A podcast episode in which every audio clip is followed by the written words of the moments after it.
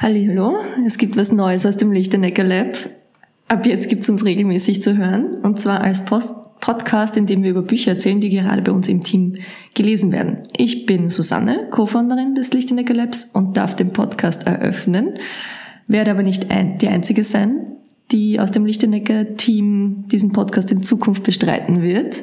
Und deswegen ist heute auch schon die Mario mit dabei. Marion, sagst du mal Hallo? Hallo. Marion ist bei uns für Strategie und Design Thinking zuständig. Ich bin also gespannt, ob ihr aktuelles Buch gerade sich um das Thema dreht oder ob es was ganz was anderes ist. Wir wollen hier erzählen von Büchern, die wir gerade, gerade lesen, die für uns ähm, im Daily Business Sinn machen, uns inspirieren. Wir erzählen Highlights daraus, auch über mehrere Folgen hinweg, äh, von Innovation, Design über Wirtschaft oder was uns sonst irgendwo unterkommt. Denn Inspiration findet man im kreativen Bereich ja aus unterschiedlichen Quellen. Wir fokussieren uns auf Bücher und beantworten die Fragen, was sind zwei besonders gute Stellen, die wir heute mit euch teilen wollen. Warum sind das gute Stellen? Wie wirken sie sich auf unser Leben oder unsere Arbeit aus?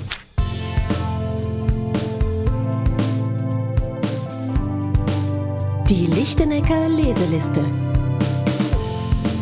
Ich würde sagen, wir fangen dann gleich mal an mit dir, Marion. Welches Buch liest du gerade? Also, Susanne, ich lese im Moment gerade ähm, das Buch Sprint und ähm, wie man in nur fünf Tagen neue Ideen testet und Probleme löst. Das Buch ist ähm, von Jake Knapp von Google Ventures und ich kann das Buch auf jeden Fall empfehlen, wenn man gerade im Design Sprint Bereich ähm, sich fortbilden möchte oder interessante Inputs dazu braucht das ist wirklich ein sehr guter Wegweiser. Mhm. Was sind so zwei interessante Stellen? Ähm, zwei interessante Stellen, also es gibt ganz viele interessante Stellen vorweg, aber ähm, gerade zu Beginn muss ich sagen, dass zwei interessante Stellen am Anfang des Buches ähm, sind, dass einerseits man keine, eine keine Geräteregel bei einem Sprint hat. Das heißt, für mich auch sehr spannend, wie kann man in fünf Tagen wirklich ganz effizient die Zeit nutzen.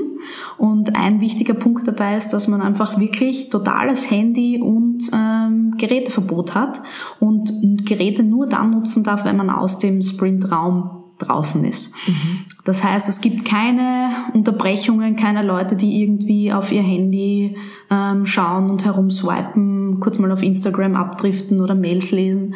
Und das ist, glaube ich, was ganz, ganz Wichtiges, was total unterschätzt wird, gerade bei ähm, Workshops, die effizient geführt werden mhm. sollen fühle ich mich total ertappt.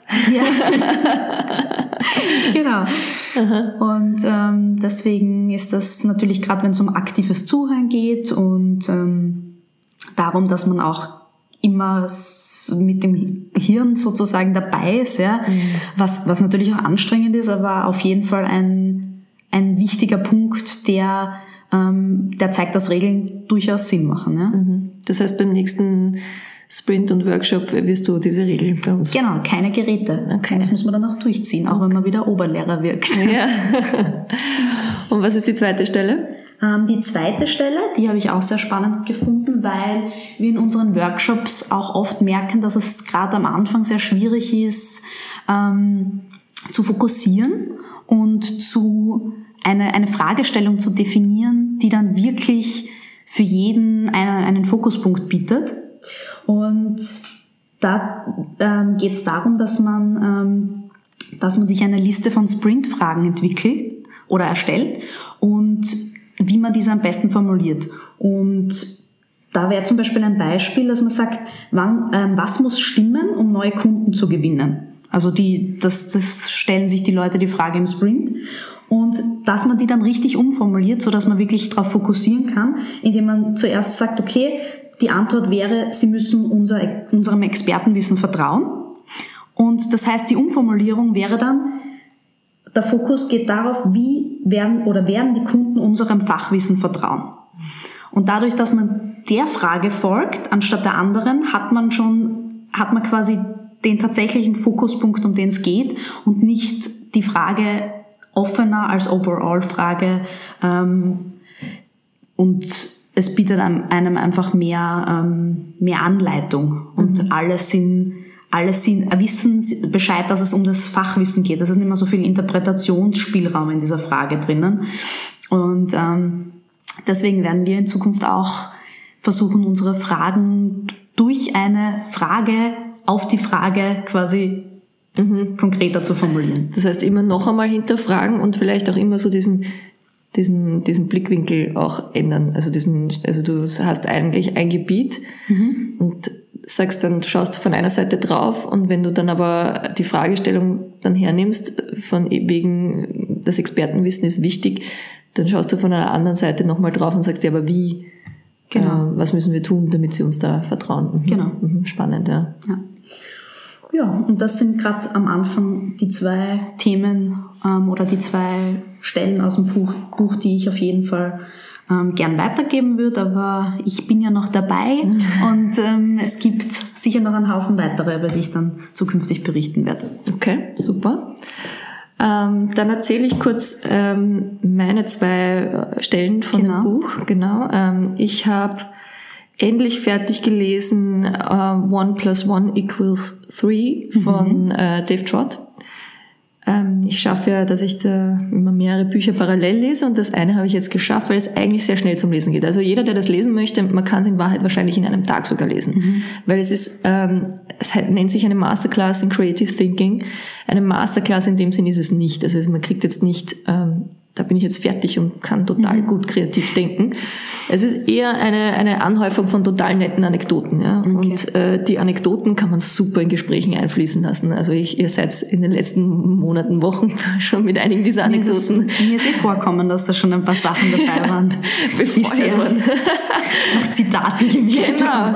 Das, gell? Und, und, und wie ist es angekommen? Ja, doch. Also ich war, du hast mich sehr schnell eingefangen gehabt. Also es hat funktioniert. Super, sehr gut. Na schau, ist schon eine Empfehlung. Mhm. Ähm, und zwar zwei, zwei Anekdoten, die ich rausgreifen möchte, ist einerseits, da fängt es gleich an mit Steve Jobs, auch wenn Steve Jobs schon etwas abgedroschen ist, aber ich meine, er war ja ein guter Denker und der sagt, dass wahre Kreativität daraus entsteht und wahre Innovation in Wahrheit, ähm, indem man unterschiedliche Punkte miteinander in Verbring Verbindung bringt. Das heißt, diese Punkte sind schon vorher da und wenn man sie neu kombiniert, dann entsteht was Neues. Und ähm, wahre Kreative erkennen eben diese Punkte und verbinden sie. Das heißt aber auch, dass du dich von allem inspirieren lassen musst oder, oder sollst. Ja? Das heißt, du weißt nicht, wenn ich jetzt ähm, dieses Buch lese, wann ich das dann irgendwann brauchen werde oder wenn ich im Museum gehe oder wenn ich nur auf der Straße gehe und mir gerade irgendwas einfällt oder was sehe, dann weiß ich noch nicht, wann es mir was bringen wird. Aber je mehr Eindrücke ich habe, desto eher habe ich die Chance, dann irgendwann diese Punkte in Verbindung zu bringen. Und das ist ja auch das, was wir versuchen mit dem Podcast, mhm. sozusagen unterschiedliche Inspirationsquellen, um dann irgendwann diese Punkte in Verbindung zu bringen. Und da, da bringt ein weiteres Beispiel später dann, das ist der David Bowie, wo er ähm, von einem ehemaligen Bandkollegen in Jugendtagen erzählt, der gesagt hat, ja, der David Bowie, der war schon immer ein bisschen der Komische in der Band, weil sie haben sich ja total auf ihre Musik fokussiert und das, was sie, welche, die Musik, die sie gemacht haben, die haben sie gehört. Und ähm, er war total breit aufgestellt. Er war, er hat sich japanische traditionelle Musik genauso angehört, er hat sich Wahlgesänge angehört, er hat sich Country angehört, alles, ja. Und dadurch ist eigentlich seine Innovation, seine Musik entstanden. Mhm. Und das ist für mich auch so ein weiteres Beispiel für das, was der Steve Jobs eigentlich gemeint hat.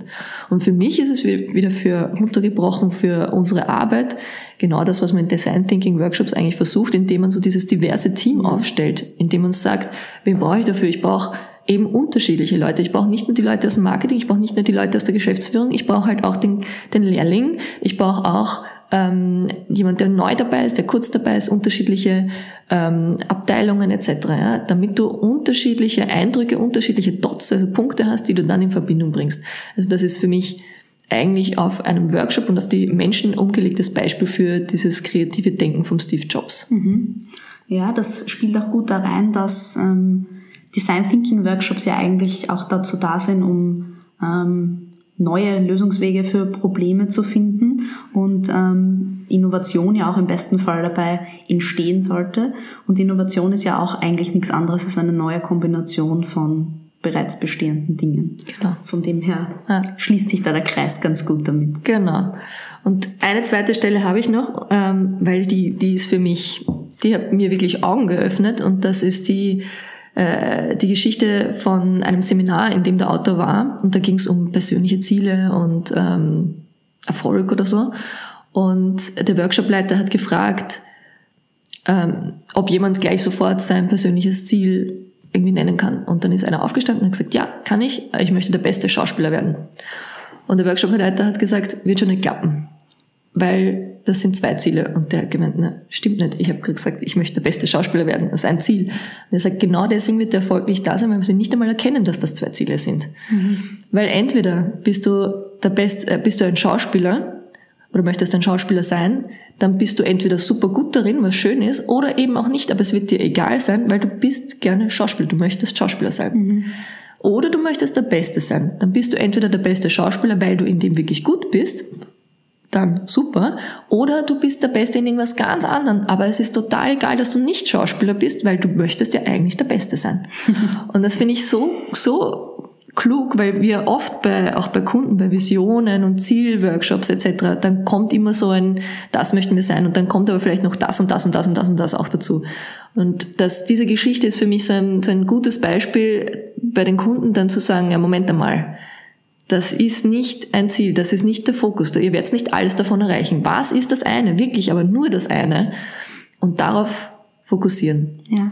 Und das finde ich, das finde ich, das hat mich total inspiriert. Ist aber, glaube ich, auch etwas, was sehr schwierig ist, wenn man, weil ich meine, ich behaupte jetzt mal, dass die meisten Kunden, die in der Wirtschaft tätig sind, die Besten sein wollen in ihrem Gebiet. Ja. Und es ist wahrscheinlich auch nicht immer leicht, sich einzugestehen, dass man vielleicht in dem, wo man der Beste sein möchte, gar nicht der Beste sein kann oder sich auf andere, nämlich auf die wirklichen Stärken des Unternehmens zu besinnen und dann eben das Ganze, was man, was man eigentlich tut, nochmal ganz anders reflektieren muss. Und es, und zu vertrauen. Weil es würde ja bedeuten, ähm, wenn ich sage, ich möchte nicht, also ja, alle wollen die Besten sein, wenn ich sage, das lasse ich jetzt einmal weg und auf die Stärken vertraue und sage, das ist meine Top-Stärke, mich nur darauf fokussieren, mhm. dann wird ja automatisch was davon entstehen. Also entweder ist es, dass man der mhm. Beste daran wird oder dass man den meisten Umsatz macht oder einfach nur das beste Produkt dazu rausbringt. Oder auch nicht, mhm. aber nur eine Firma hat, die total gern das macht mhm. und damit auch erfolgreich ist. Ähm, und das ist aber für mich ein Vertrauensthema. Das heißt, man muss total darauf vertrauen, dass es okay ist, zu, zu sagen, mhm. nicht der Beste sein zu müssen. Ja, und ich, es ist wahrscheinlich auch ein Thema, dass man den Fokus von außen nach innen richten muss und mhm. mal schauen muss, nicht was machen die anderen und was wird von mir erwartet, sondern ja. was sind meine Stärken und was kann ich überhaupt beitragen. Ja. Und das ist natürlich was, was in einer Welt, in der die Wirtschaft sich ganz, ganz stark an natürlich der Konkurrenz orientiert, mhm. ja. eine große Umdenke bedeutet. Ja. Ja, das waren unsere zwei Highlights unserer Bücher, die wir gerade so schmückern. Ja. Ähm, damit würde ich sagen, das war's mal für die erste Folge. Ich hoffe, es hat euch gefallen. Wir, uns hat's wir gefallen. und wir werden das auf jeden Fall weiterverfolgen. Und wenn es euch gefallen hat, dann bitte eine positive Bewertung. Bis zum nächsten Mal. Baba. Ciao.